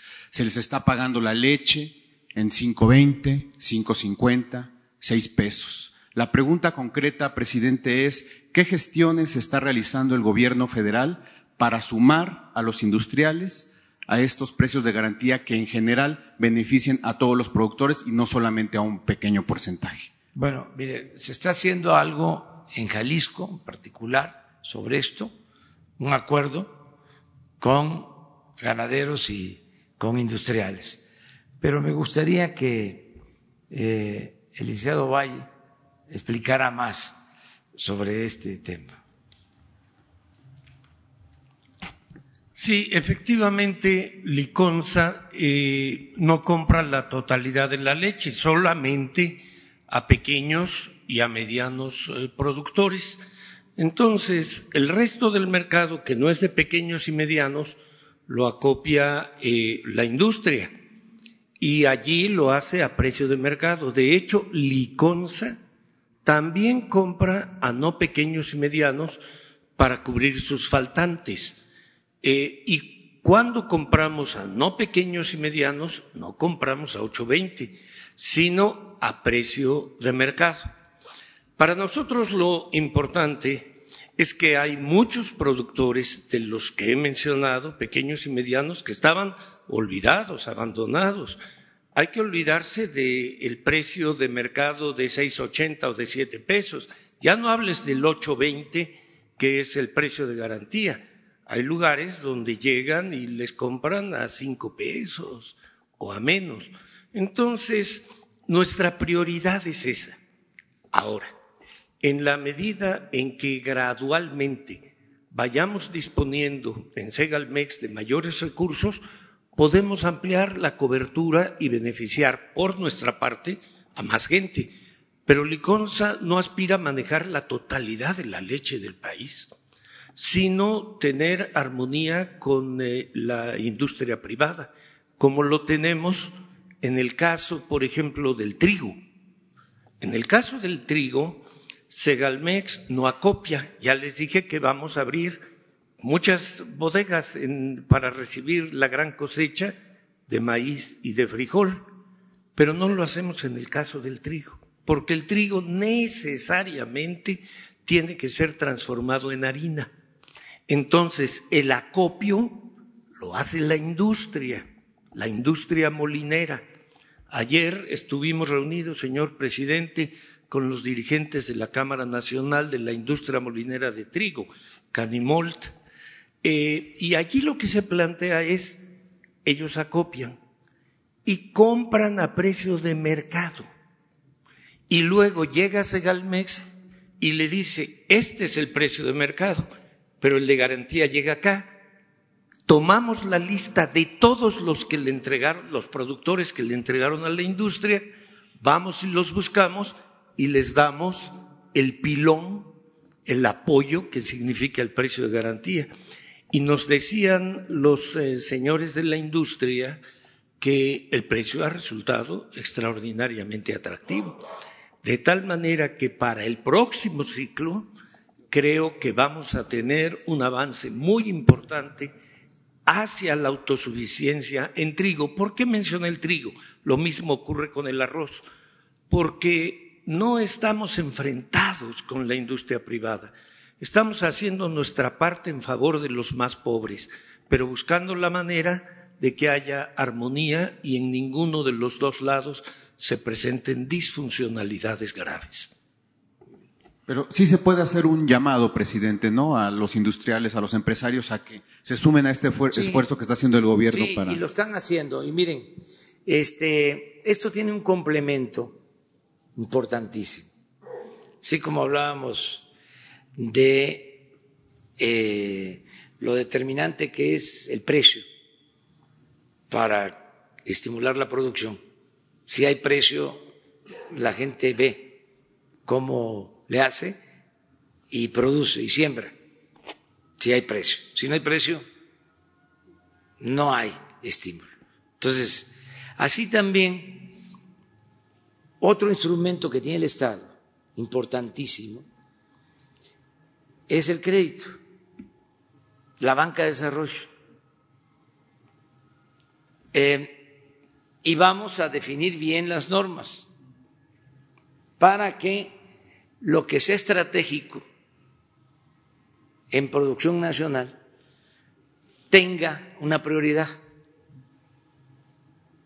que la banca de desarrollo dé un tratamiento especial a los productores que eh, siembren o produzcan en beneficio de la nación. Por ejemplo, la autosuficiencia alimentaria. Todo eso se va a resolver. Ya la banca de desarrollo no va a estar dando créditos como sucedió que la planta de polietileno de Coatzacoalcos quiso de Brecht la financió la banca de desarrollo en los tiempos de, bueno, de un gobierno. Sí, pero fue financiado por la banca de desarrollo. O sea, fue un negocio de saliva eh, y desde luego de tráfico de influencia. Bueno, de saliva, de tráfico de influencia y de sobornos. Pero la banca de desarrollo es banca nacional. Eh, el crédito de la planta de fertilizante, banca de desarrollo, también. Entonces, vamos a reglamentar, lo estamos haciendo, ya tienen las indicaciones los que manejan estos bancos. Es decir, a ver, en el caso de la leche, si hay proyectos para cuencas lecheras en el sur sureste, hay financiamiento. Apoya la banca de desarrollo. En sociedades mixtas, donde participe el campesino, el dueño de la tierra, el ejidatario, el pequeño propietario, que participe el empresario y que participe el Estado. Entonces, el crédito va a ese proyecto. Como complemento, se firma un convenio con Liconza para que se asegure la venta de la leche para que no estemos comprando la leche en el extranjero. Porque compramos leche, o sea, importamos leche. Sí, en esa cantidad, 40%. Entonces, es lo que ya se está trabajando y queríamos pues mostrarles, dar a conocer. ¿Sí? Tú. Buenos días. Presidente Hugo Páez de Impacto. Eh, ayer en Baja California, tres municipios de cinco autorizaron, bueno, avalaron lo que autorizó el Congreso respecto a, bueno, alargar el periodo del gobernador de dos a cinco años.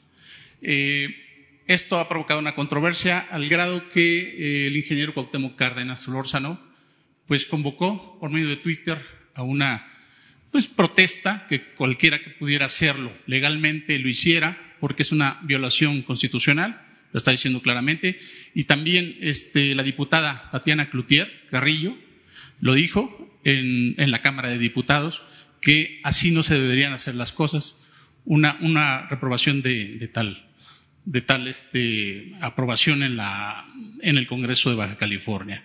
Eh, le pido su opinión al respecto porque eh, hay un temor de que esto pueda eh, pues hacer un antecedente y puede escalar a nivel federal. Esto obviamente pues es un temor nacional, es un temor que ha escalado, sobre todo ayer provocó un debate en el Congreso. ¿Cuál es su opinión, presidente? Bueno, nada más eh, cerramos ya lo, el tema. Sobre el tema. Bueno, una más sobre el tema y ahorita te, siéntate, ahorita te empezamos con el otro. Sí.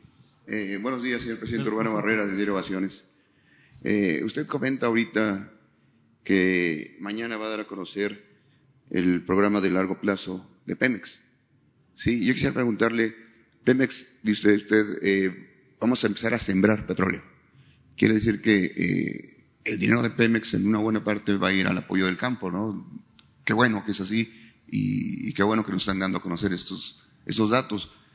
Pero yo le preguntaría, ¿tenemos el sustento para la fortaleza en Pemex para empezar ya con esto? Ayer se dio eh, una nueva protesta, usted debe estar enterado, en Minatitlán, todos los trabajadores de compañías y de subcontratistas bloquearon este, instalaciones y ellos dicen que no hay el mantenimiento suficiente eh, en Pemex, que se les prometió que les pagaran 126 mil millones, que no se ha pagado nada.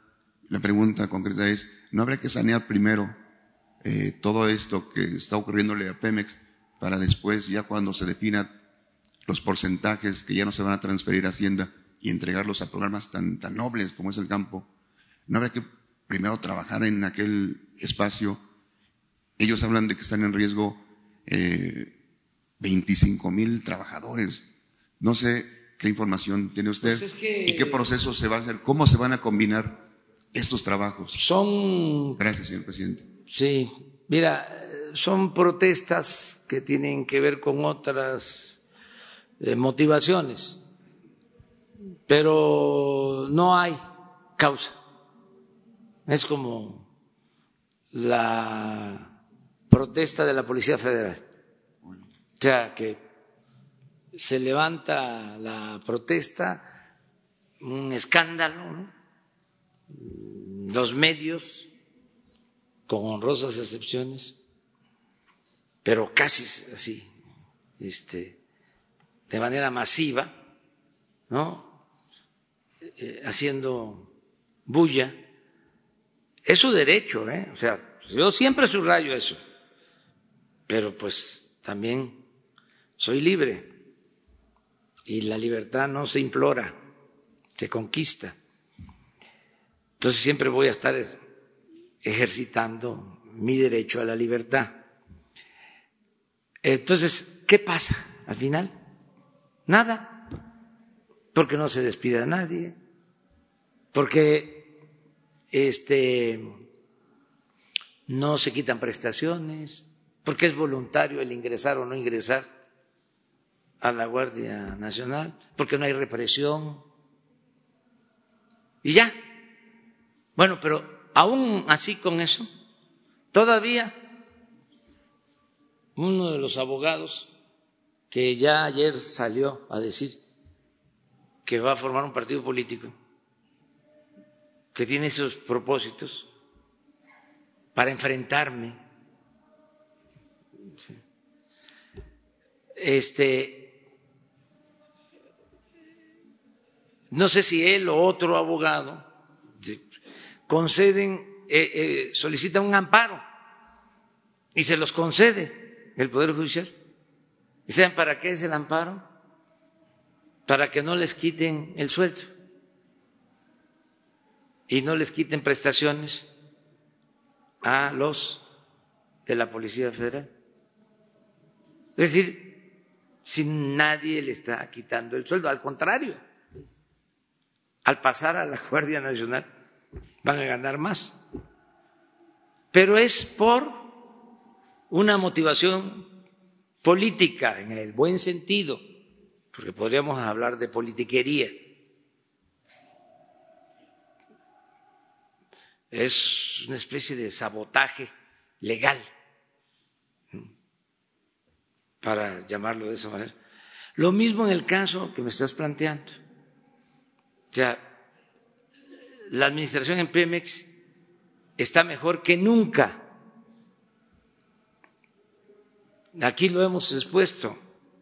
A estas alturas ya están contratadas todas las obras.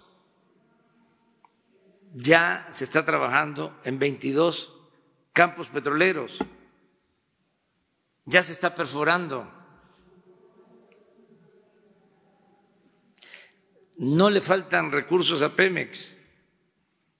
Tiene más, mucho más que el año pasado. No existe ningún problema. Sin embargo, pues este, hay quienes no están conformes por alguna razón y este, denuncian y ahora, como está de moda decirlo, hay más visibilidad. Esa es otra nueva palabra, visibilidad. Este, eh, aquí tenemos trabajadores que están en huelga de hambre, de Pemex, lo mismo, por una diferencia con el sindicato. Ayer, en este periódico tan serio, el financiero, sale en primera plana de la edición electrónica, ¿no? Dice eh, que cae eh, el valor de los bonos de la deuda nacional, igual que lo que eh, están deteriorados los bonos de Pemex. Entonces me llamó la atención, ¿cómo que ¿Cómo está eso? Ah, no, por Ursúa. Este periódico tan serio. Creo que con otra este, nota, ¿no?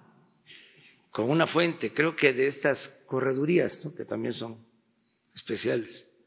Entonces le pico, sí me llamó la atención, porque Mm, no hubo problema con el peso, se mantuvo bien, subió y bajó y está bien. Ya lo dije ayer y lo repito ahora, aunque no les guste a nuestros adversarios, es más, por eso lo repito, de que el peso es la moneda más fuerte o la que se ha fortalecido más en los últimos tiempos en el mundo. Entonces, por eso me llama la atención y veo, bueno, pues es una proyección, creo que a 40 años. Claro que para entonces vamos a vivir para saberlo, ¿no? Este, pero así están las cosas.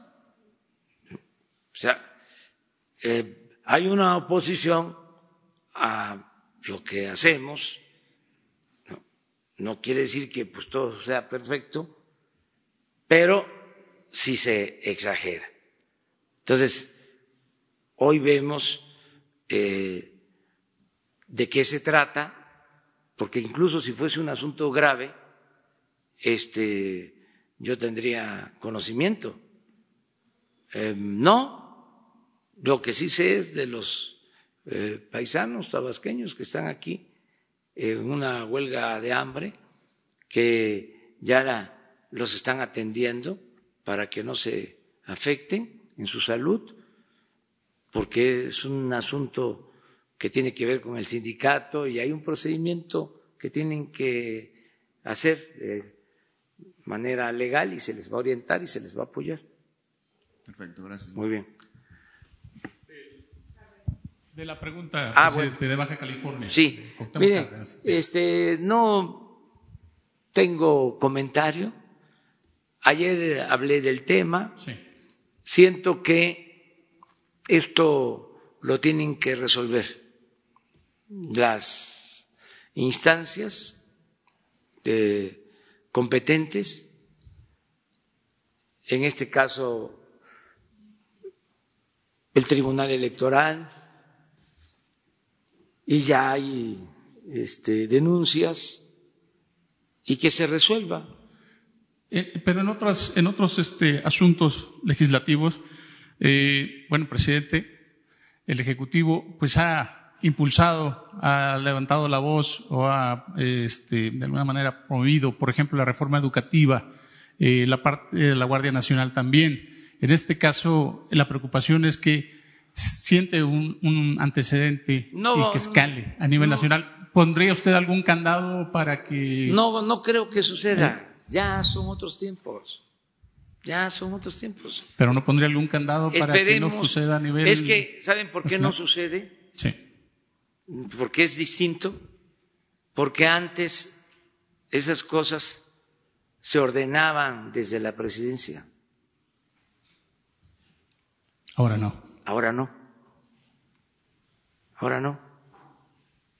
Este, y hay que irse acostumbrando a que hay poderes autónomos, independientes. Y sobre el llamado del ingeniero Cuauhtémoc Cárdenas pues a protestar. todo su derecho, el ingeniero siempre este, expresa con libertad sus puntos de vista. Esa es una característica del ingeniero, buena, eh, y siempre va a tener nuestro respeto es el precursor del movimiento democrático de nuestro tiempo, el ingeniero Cárdenas. Entonces tiene todo el derecho de manifestarse, de expresarse. Todos los mexicanos, y en este caso, pues se trata de quien inició la lucha por la democratización de México, pues fue el que emparentó a Carlos Salinas y padeció de un fraude electoral y a partir de ahí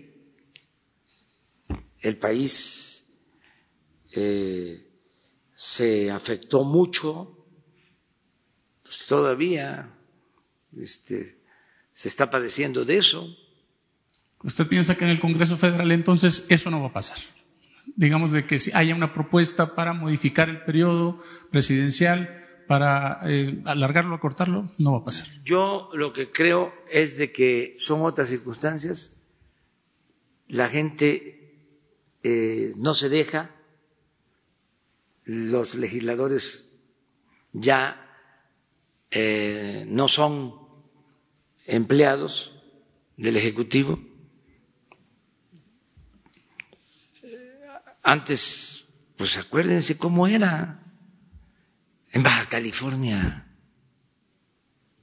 que no hubo un arreglo arriba entre partidos. Bueno. O sea, ¿se acuerdan? Sí, claro. Bueno, pues ya no, eso ya no existe. O sea, ya no se puede reeditar eso, menos en épocas de cambio, de transformación. Muy bien. Eh, ¿Qué tal, presidente? Buenos días. Carlos Calzada de Radio Educación. En el Financial Times, en su editorial, decía que luego de la salida de Carlos Ursúa, es necesario que usted abriera los ojos y dejara de confiar en los datos para afrontar la, la realidad económica que vive México. Mencionan este asunto de una posible recesión por los eh, resultados económicos. Y en otra pregunta también, este, el día de ayer se registró un derrame de ácido sulfúrico del Grupo México en el Golfo el Mar de Cortés, este, quisiera saber, bueno, no es la primera vez que esta empresa tiene incidentes de esta categoría naturaleza, ¿qué, acciones o qué medidas se van a tomar? Y en este mismo, ya que estamos hablando de este lugar, ambientalistas mencionan que se redujo hasta en 26% el presupuesto para el programa de preservación de la vaquita marina. Muchas gracias. Bueno, el primer caso, eh, ese periódico, con todo respeto, debe de ofrecer disculpas al pueblo de México, porque ese periódico eh, se quedó callado mientras se imponía la corrupción en México. Nunca dijo nada. Al contrario, aplaudía eh, el que se llevaran a cabo las llamadas reformas estructurales. Y estoy esperando que ofrezcan disculpas. Podrán ser muy famosos, pero no fueron objetivos, no son profesionales. Hablaba yo aquí de otro periódico mexicano, de El Financiero. Este, está mejor el Financiero. está mejor el Financiero. La otra pregunta, sí tengo la información de este derrame en Guaymas, ya este, va a intervenir la Secretaría de Medio Ambiente para atender este caso, para eh, evaluar los daños. Eh, es un hecho que se hubo el derrame. Esa es la información que tengo y se va a actuar. Acerca de que si se redujo el presupuesto, pues eso es, eh, no quiero decir falso, porque luego se enojan mucho, pero bueno, no es del todo cierto, para matizar, no es del todo cierto. Y vamos a presentar hoy la información. Estamos trabajando este, para proteger todas las especies eh, en peligro de extinción en el país. Y se está eh, cuidando el medio ambiente y la naturaleza. Una más, la compañera.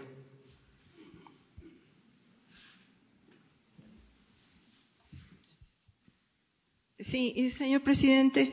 Eh, bueno, tengo un asunto. Eh, desde el sexenio de Carlos Salinas de Gortari, usted ha dicho mucho, hubo mucho abuso y prepotencia. Se utilizaban los recursos del gobierno precisamente para golpear a la prensa, adversarios políticos y ciudadanos incómodos. Eso, como usted ha dicho, ya no pasa, pero parece que no es así. Eh, hay una funcionaria de su gobierno eh, que me acusa eh, públicamente de orquestar una campaña en su contra, de que yo tengo y manejo granjas de bots para atacarla y que pagamos o cobramos, no le entiendo, 300 mil pesos como golpeadora digital. Eh, le quiero decir que esto es una mentira. La funcionaria en su cuenta de Twitter, en redes, publicó lo siguiente, cito textual, los comunicadores golpeadores que tienen miles de bots son estos, mira nuestra investigación supuesta. La primera en la lista soy yo, supuestamente eh, con mi cuenta personal de Nancy Rodríguez y la cuenta de nuestro medio Oro Sólido Redes. Uno de estos periodistas que viene también en la lista eh, le reclamó por Twitter y le dijo que si en eso usaban los recursos públicos. Eh, esta funcionaria eh, le refutó textualmente, cito, ¿cuál dinero público lo estoy pagando yo? Porque no dejas de acosarme, golpeador profesional, eres un cobarde, mezquino, miserable, ven sin tu guarura armado, a decirme las cosas en persona, no te tengo miedo. Esto es hilarante, es, una locura, señor presidente. Esta funcionaria es eh, San Juana Martínez, la directora de Notimex. Entonces, eh, eh, esto, pues, reacción en redes, ya se imaginará cómo está. Y yo obviamente no quise bueno, sí lo consulté con, con Jesús, me dijo que era completamente aparte. Entonces, pues a través de usted, eh, señor presidente, si pudiéramos tener un derecho de réplica y sobre todo desmentir estas acusaciones que es una mentira. Gracias, señor presidente. Tengo otra pregunta en relación a, al tema. Gracias. Acerca de lo que estás denunciando, ya creo que has ejercido tu derecho de réplica, ya se escuchó, y yo les convoco pues a la reconciliación. Abrazos. Este, Está muy bien, señor presidente. Yo le tomo la palabra veras, porque yo, no la conozco a la señora. Sí, sí. Este, O sea, este, eh, no, no confrontarnos, este, ahora sí que amor y paz. Este, sí al debate, eh, a la polémica respetuosa. Sí. ¿Mande? No creo porque entonces este le daríamos eh, pues eh, el apoyo, el respaldo a quienes este no ven con buenos ojos a quien está ahora de funcionaria se comporte de esa manera, ¿es correcto? pero hay eh, posibilidades, miren, hay primero la posibilidad de la reconciliación, del perdón, de la reconciliación. Permítame, permítame. Primero hay eso, la reconciliación. Este, segundo, está la vía legal, existe la vía legal.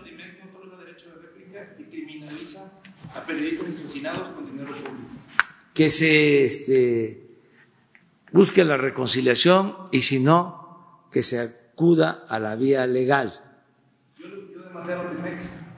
Bueno, pues hay que esperar y este, sí, hay que esperar que resuelvan sobre tu denuncia y que un juez decida y nosotros tenemos que acatar la resolución de un juez.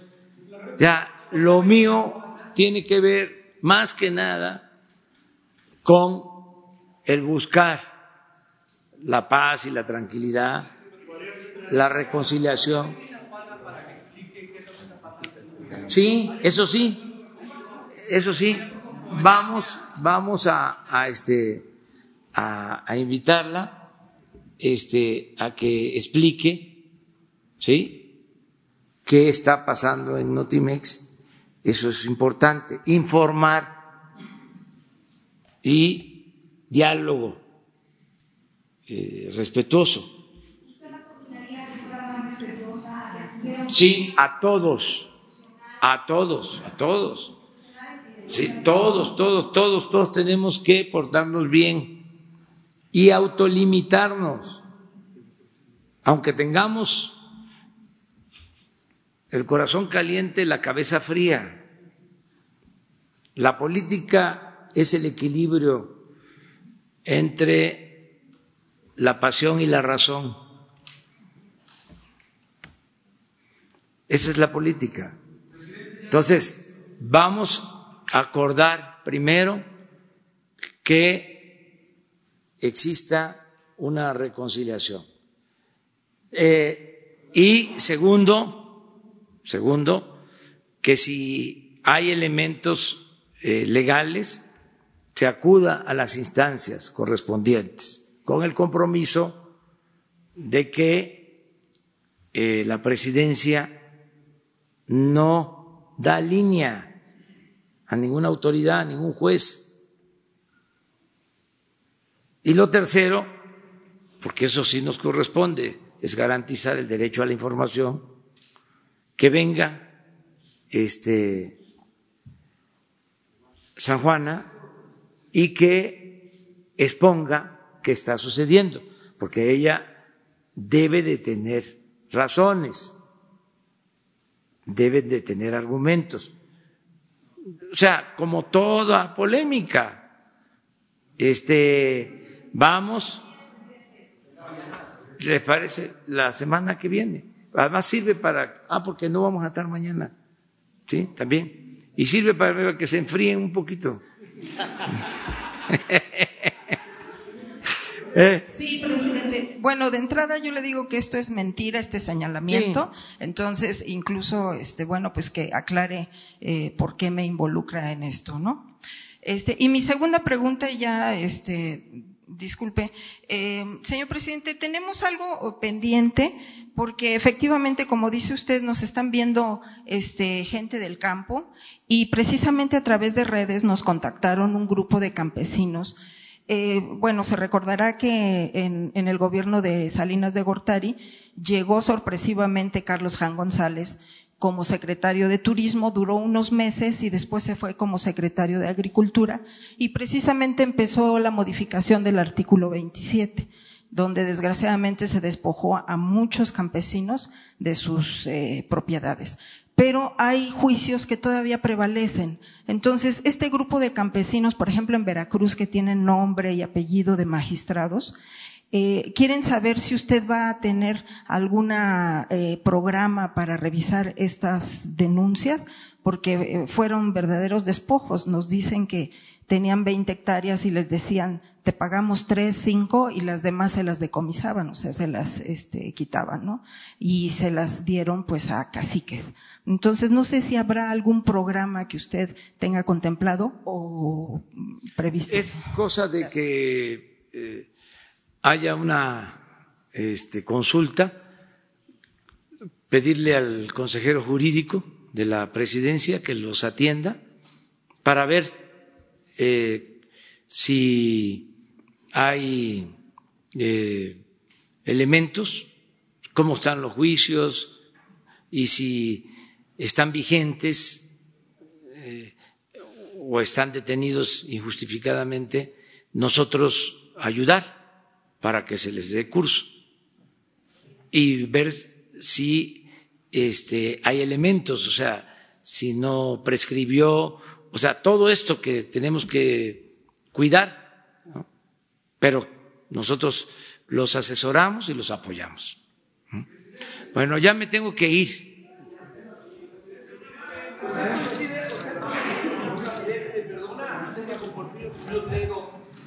¿Cómo? Que haya gritado, pero es importante la, pregunta. ¿Usted coincide con Porfirio Muñoz Ledo, quien ayer eh, pues hacía un señalamiento en el sentido de que el Congreso está protegiendo a algunos funcionarios del gabinete, concretamente porque se mandó eh, llamar a Olga Sánchez Cordero y a Alfonso Durazo para que comparezcan y la mayoría de Morena pues eh, cubrió que fueran a comparecer esto y aprovechando ya el micrófono al, secretario me gustaría preguntarle si en este padrón de, eh, los campesinos y productores se han detectado y cómo se está apoyando a las personas que se veían obligadas a sembrar droga y que ahora pues pueden ser sujetos de apoyos eh, por parte del gobierno federal. Muchas gracias. El tema de los cultivos eh, ilegales hasta ahora, este no es un tema que está directamente o que compete directamente a la Secretaría de Agricultura. Eventualmente, una vez que se analice finalmente en el caso, por ejemplo, de la marihuana, inclusive la manapola, este, que pudiera eh, finalmente pasar por un, todo un análisis que tiene implicaciones más allá de, lo que es un cultivo agrícola, entonces sí sería parte de la, de, de la responsabilidad de la Secretaría. Hoy por hoy eh, no estamos eh, ni estimulando ni promoviendo, ni mucho menos apoyando el cultivo de nervantes en el país. Y lo otro es cuestión del Poder Legislativo. Este, ellos resuelven allá. bueno, nos vemos eh, mañana.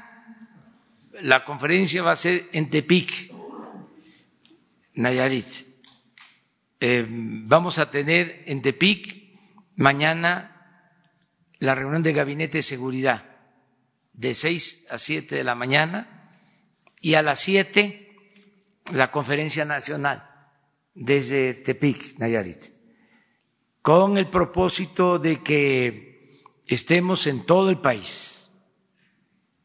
México son 32 entidades federativas y muchas regiones, valles, montañas, desiertos, costas, ríos, en fin, diversidad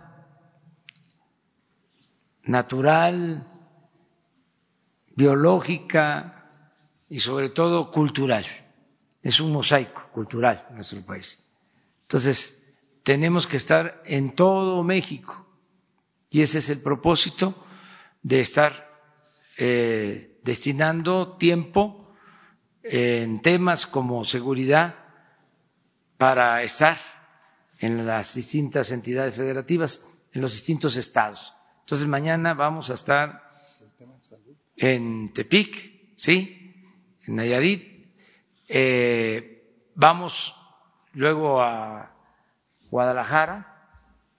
Tenemos una reunión con empresarios en Guadalajara y en la tarde vamos a hacer una supervisión a la construcción del tren eh, en Guadalajara, que quedamos de terminarlo este fin de año y queremos cumplir con ese compromiso que se termine el tren. Va a estar el secretario de Comunicaciones, el ingeniero Jiménez Espriu, y desde luego el gobernador que nos va a acompañar eh, para eh, supervisar esta obra.